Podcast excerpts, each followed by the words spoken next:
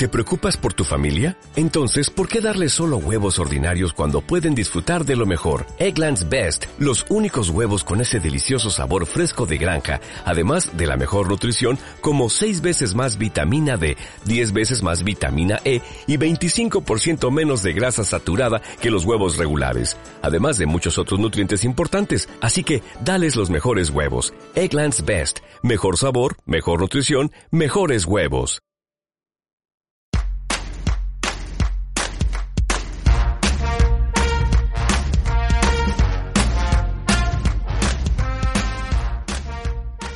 Hola, hola, muy buenos días a todos. Bienvenidos a este episodio número 8 de Restocast, primer episodio de 2019. ¿Cómo están todos? Queremos saludarlos, darles la bienvenida a un nuevo año, después de seguramente fiestas en las que muchos han trabajado, muchos no. Así que queremos empezar a compartir este año, este año nuevo con ustedes con toda la pila. Como todos los episodios, está conmigo Macarena. La saludo. Buen día, Macarena. Buen día, Germán. Buen día a todos. Espero que hayan pasado un muy lindo fin de año, que lo hayan despedido lo mejor que pudieron y que hayan comenzado el año con su familia y en la compañía de, de sus seres queridos. Bueno, no, no nos vamos a seguir extendiendo en los festejos porque seguramente a más de uno le está costando recuperarse, así que bueno, vamos directamente al tema de, del, día de hoy. Y para empezar el año pensábamos de qué hablar y teníamos un tema pendiente desde, desde los primeros capítulos, así que dijimos, bueno, ¿por qué no hablamos de esto?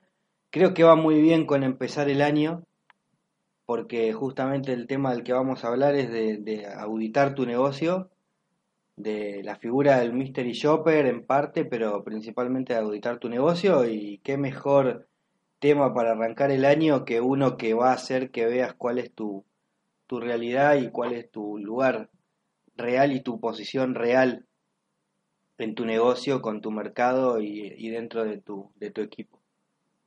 Así que sin, sin más preludio vamos a empezar a hablar de esto y de la importancia, ¿no? Empecemos a hablar un poco de, por qué es tan importante el auditar tu negocio. Muchas veces nos encontramos con gente que desconoce el 90% de las cosas que, que suceden en su, en su negocio y tienen la suerte y la gracia divina o del Dios en el que ustedes crean de tal vez llevar en esa situación 10, 15, 20 años con resultados no óptimos, con, con buenos resultados, han, han, podido sobrevivir todo ese tiempo, pero llega un punto en el que, en el que ven que hay muchísimo descontrol. O tal vez eh, eh, llega un punto en el que empiezan a ver esas cosas que no veían antes, por maduración eh, propia, por maduración del negocio o lo que sea, y se dan cuenta de que tal vez su negocio no era lo que ellos pensaban o no era lo que ellos habían pensado construir, sino que era algo totalmente diferente. Más allá de que es importante auditar nuestro negocio para saber cómo funciona y qué es lo bueno y qué es lo malo que tenemos en el negocio, es muy importante para poder mantener ciertos estándares, ¿no? que tanto se habla en gastronomía y en hostelería de, esto de los estándares, eh, estándares de recetas, estándares de menúes, estándares de calidad, estándares de servicio. Y los estándares nacen a partir de poder haber determinado cuál es un proceso correcto, cuál es un proceso adecuado, cuál es un proceso, no, no, no digamos perfecto, porque no existe el proceso perfecto, pero sí un perfecto óptimo el cual queremos que se repita una y otra vez. Y para esto necesitamos saber cuál es ese proceso, cuáles son esas distancias y tenemos que tener muy en claro cómo lo vamos a controlar y cómo lo vamos a, medir en el tiempo. Y de eso se trata un poco el, también hacer una auditoría o un control de estado de tu negocio, de saber con qué estás cumpliendo y con qué no, porque no nos, no nos serviría de nada, por ejemplo, trabajar en, manuales de operaciones o trabajar en la realización de un libro de recetas o trabajar en, la realización de los manuales de atención al cliente o de lo que sea, si después no vamos a, tener un indicador claro que nos permita medir si estamos cumpliendo con todo eso que trabajábamos para nuestro negocio y con todo eso que planificamos para nuestro negocio, o si simplemente fue una tarea más que nos agregamos en algún momento y que, como todo sucede, después no se termina cumpliendo y termina degenerando en cualquier otro tipo de situaciones o circunstancias. Y a través del, tiempo nos, hemos dado cuenta de algo muy curioso, muy curioso. La mayoría de los negocios no realizan ningún tipo de auditoría sobre sus operaciones, ninguno. Creen que, piensan que, o están seguros de que, hasta el momento que uno llega con una planilla, con 10, 15, 20 preguntas y empieza a revisar y ahí se dan cuenta y se sorprenden con los resultados que ven. Y cosas tal vez que son eh, hasta evidentes a simple vista, como el, hecho de tener una, cámara frigorífica mal ordenada, eh, sucia, con peligro de contaminación, lo mismo con las mesadas de trabajo o lo que sea, que son cosas que son evidentes. Con las porciones que se colocan en, en, los platos que van a servir.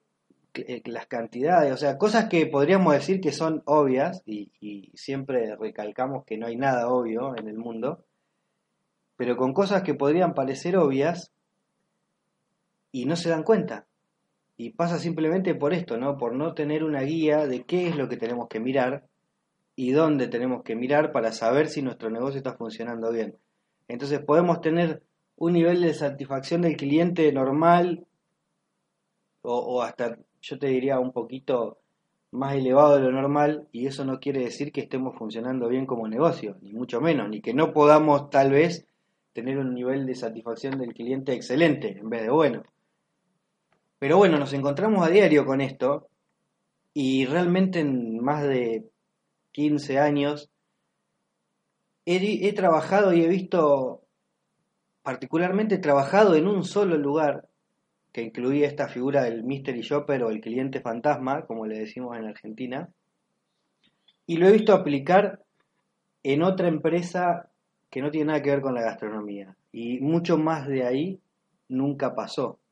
Entonces cada vez que nosotros empezamos a trabajar con un negocio, lo primero que hacemos es hacer una auditoría, una auditoría que lleva tal vez un par de días, en donde, aunque se puedan sorprender, aún los empleados del negocio, sabiendo quiénes somos y qué vamos a hacer, cometen errores y fallan. Porque también de esto se trata la auditoría. Hay cuestiones que pueden ser, para utilizar un término claro, eh, negligentes por parte del empleado. El empleado puede estar eh, intencionalmente descuidando sus obligaciones por comodidad, por lo que sea, y hay cuestiones que son propiamente de las operaciones del negocio. Entonces, cuando vos estás fallando porque vos sos descuidado y sabes que alguien te está auditando, te vas a cuidar y vas a tratar de hacer las cosas lo mejor posible.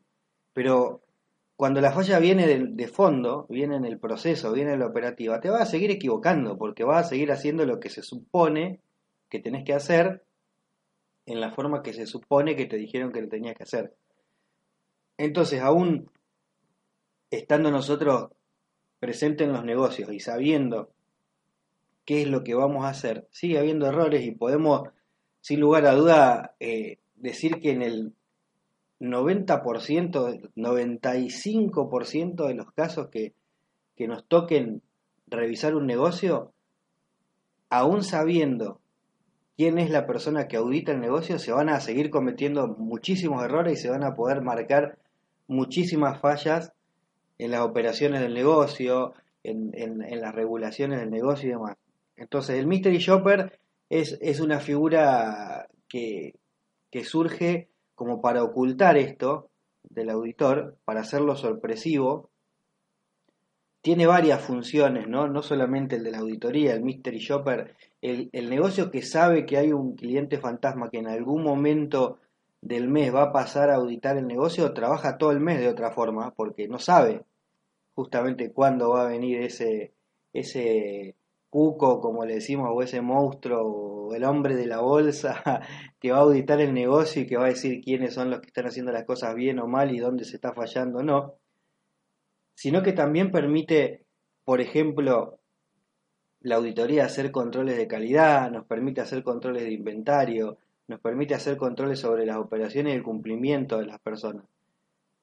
Entonces, fíjese qué importante es a principio de año, como, como decíamos recién, a principio de año, el poder hacer una auditoría en su negocio. ¿Y qué es lo que tienen que ver? Porque hay, hay, podemos hacer muchísimas auditorías de muchísimos tipos, pero básicamente si estamos hablando de un restaurante, por ejemplo, hay cuestiones que son básicas que tenemos que auditar. Tenemos que auditar dentro de los cuatro pilares fundamentales que nosotros siempre profesamos de la gastronomía el primero son las operaciones propiamente dichas de, la, de la parte culinaria, que es tal vez en donde más foco se suele poner a la hora de tener un negocio y tal vez es donde suele haber, o tal vez no, menos fallas. Si una cocina es mala, seguramente el resto del negocio es bastante malo también. Pero no solamente tenemos que auditar la cocina, tenemos que auditar el salón, el servicio de salón, el servicio al cliente, si es que tenemos, por ejemplo, servicio telefónico o servicio o atención al cliente a través de redes sociales o lo que sea, también son cuestiones que tenemos que auditar porque son iguales de importantes que lo que pasa dentro de nuestro salón. Si alguien toma reservas y, toma sobreturnos en las reservas, seguramente ese día vamos a tener un problema que no va a tener nada que ver con la cocina, ni con los, ni con los camareros, ni, ni con el personal de servicio, nada, va a tener que ver con la persona que tomó mal las reservas y que sobrevendió lugares y tal vez lo hizo intencionalmente o tal vez no, pero nos está generando un problema. Entonces también tenemos que auditar el servicio de nuestro negocio. A principio de año es un buen momento de auditar el área de marketing ¿sí? de nuestro negocio o qué estrategias de marketing y publicidad hemos utilizado en años anteriores, en procesos anteriores, y ver si, ese, si este año es necesario hacer algún cambio. O tal vez gente que nunca hizo marketing de su negocio y que siempre se, se basó en el boca en boca, y el boca en boca sirve hasta un determinado tamaño de negocio y hasta un determinado tamaño de mercado. Pero hay mercados donde hoy, por ejemplo, el mercado español, donde la competencia es es, voraz. No basta con el boca en boca. Tenemos zonas en, aún en Argentina donde en muy pocas cuadras hay más de una decena de negocios y son todos buenos. Entonces no basta solamente con el boca en boca, porque en el boca en boca a mí me pueden haber gustado 5 de los 10 lugares que hay para comer en las siguientes 10 cuadras o 10 calles. Entonces, ¿de qué va a servir el boca en boca? Si va a venir mi amigo me va a preguntar cuál me recomendás y yo le voy a decir 5 lugares no va a ir a comer a cinco lugares a la vez. Entonces, bueno, también es importante auditar esto, ¿no? Auditar cómo nos estamos manejando en el marketing, si tenemos el famoso Sobrinity Manager que maneja las redes sociales con un nivel de inexperiencia y de sin sentido enorme, o si realmente tenemos a alguien profesional atrás de eso que nos genera contenido, que nos mantiene activos, que nos mantiene pensantes. Y ya si vamos sumando los pilares, lo único que nos falta, y no por eso es menos importante, es la administración, hacer una auditoría del, manejo de nuestro negocio, hacer una auditoría sobre costos, inventarios, operativas, ¿sí? cómo trabajan los, cajeros, los adicionistas, cómo trabaja si hay personal contable, si hay personal de administración, cómo se manejan las finanzas, los pagos. Es importante auditar todo nuestro negocio. No solamente dejar a la, a la, a la, a la ligera el trasfondo del negocio y ocuparnos de lo que se ve. Y ahí es donde también nosotros vemos que fallan siempre mucho las franquicias, por ejemplo. Y las franquicias fallan muchísimo en esto porque no tienen contratos claros, con niveles claros de auditoría, entonces después mucho menos van a tener buenas auditorías donde las auditorías se pueden arreglar con los auditores, donde siempre hay un billete que, que soluciona un problema que en realidad existe y que no va a dejar de existir, pero que bueno, que como el auditor hizo la vista gorda o, la vista ciega de, de, esas cuestiones por algún billete, termina perjudicando la unidad de negocio y termina perjudicando toda la franquicia, o, o a lo mejor por no pagar el servicio de la auditoría lo que, lo que se debe pagar o no tener la cantidad necesaria de auditoras, descuidamos nuestro, nuestro negocio y finalmente en el fondo estamos descuidando nuestra marca. Y donde un local se ve mal puede pasar desapercibido, pero donde ya hay dos o tres locales que se ven mal y vos en una misma ciudad visitas dos o tres locales de una marca y ya en los dos en esos dos o tres tuviste mala experiencia, eso es un indicador claro de que la franquicia está trabajando mal y que en el fondo más allá de que pueda haber tenido algún problema en determinar las operaciones o no, en el fondo lo que está fallando son las auditorías y es el que eh, la cabeza de la marca le está diciendo, ojo, porque acá te estás equivocando, ojo, porque esto no se puede hacer así, o esto se tiene que hacer así o asá. Y se ve en todos los niveles, se ve nivel de franquicia, se ve nivel de negocios medianos, se ve nivel de negocios chicos y grandes. Entonces, bueno, Recomendaciones para este principio de año. Para este principio de año que en el cual vamos a cambiar un poco la modalidad del podcast, lo estamos haciendo un poco más corto también para ver si, si tiene una mejor llegada a la gente con cosas más concisas, porque sabemos que tal vez en gastronomía tener una hora para escuchar un podcast puede ser complicado. Vamos a dar algunas recomendaciones para que hagas tu auditoría. Lo primero es que tengas papel y lápiz. Y una auditoría siempre se tiene que hacer tomando nota. No podés auditar el estado de tu negocio sin tomar nota porque todo lo que vos vas a ver a lo largo de 10 minutos o, una hora de estar revisando tu negocio es imposible que te lo acuerdes para siempre. Entonces, primero que nada, tomar papel y lápiz. Segundo, armar una guía con las cuestiones que vas a revisar. Si no tenés en claro cuáles son las cuestiones que vas a revisar, es imposible que revises nada. Te podés sentar a comer en tu negocio una noche y observar qué sucede en silencio y vas a encontrar un montón de detalles, pero si no tenés claro qué es lo que estás buscando, probablemente sigas sin verlo. Entonces, dividí tu negocio en estos cuatro pilares y decidí por cuál vas a empezar. Una vez que te decidas que por dónde empezar, hace una lista de esas cosas.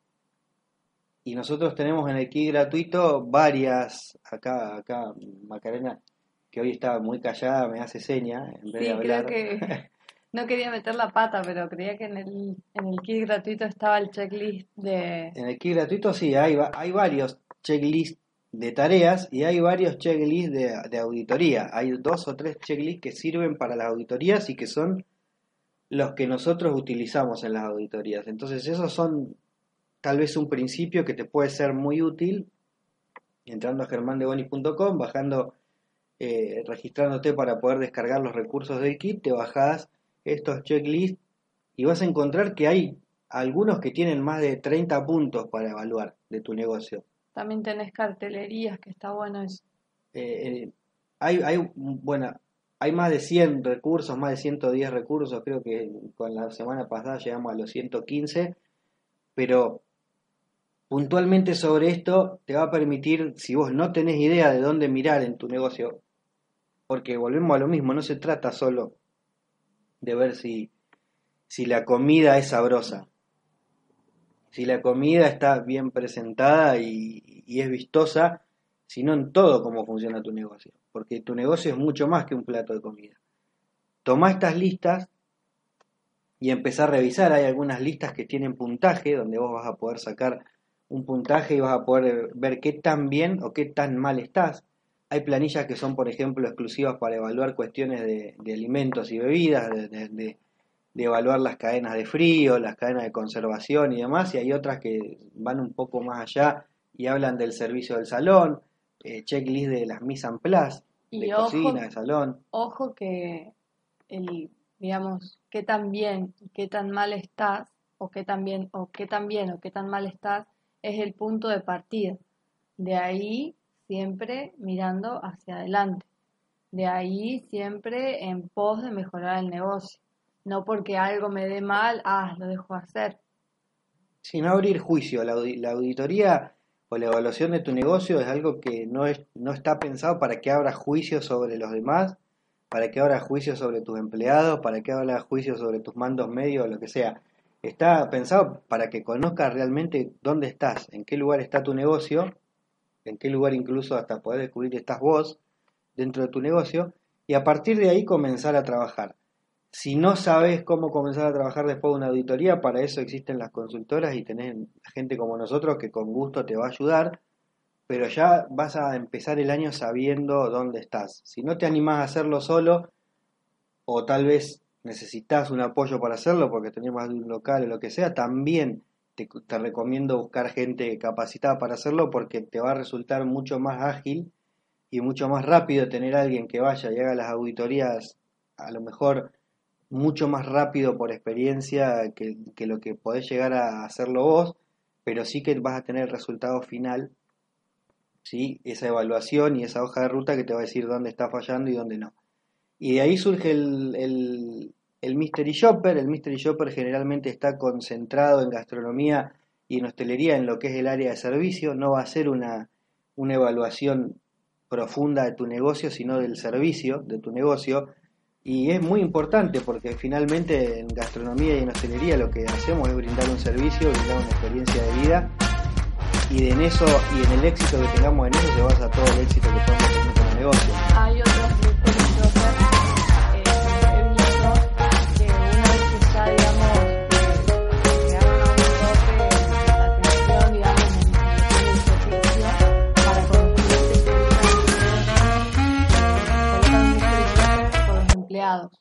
Y eso también suma a la hora de fidelizar a los empleados y ver qué problema o por qué fallan los empleados o qué es lo que, lo que necesitan o qué es lo que les hace falta, además de la, atención al cliente. Si no sería, no sería mystery shopper el término, pero sí se ha hecho muy famoso, eh, por ejemplo, con, con programas de televisión como Jefe Encubierto, donde eh, son casos extremos donde ponen al jefe en el lugar del empleado pero no hace falta eso, no hace falta eh, disfrazarte para que puedas entrar y conocer tu equipo, sino tal vez poner a alguien eventualmente un par de días eh, simplemente para esto, ¿no? No para que haga el trabajo, ni, mucho menos, ni para que aprenda bien el trabajo, sino para evaluar, por ejemplo, un proceso de inducción, para evaluar el comportamiento de, de los mandos medios y los mandos altos de tu negocio, para eh, evaluar el nivel de, de compañerismo que tengas en el equipo y finalmente también cómo se trabaja en cada área.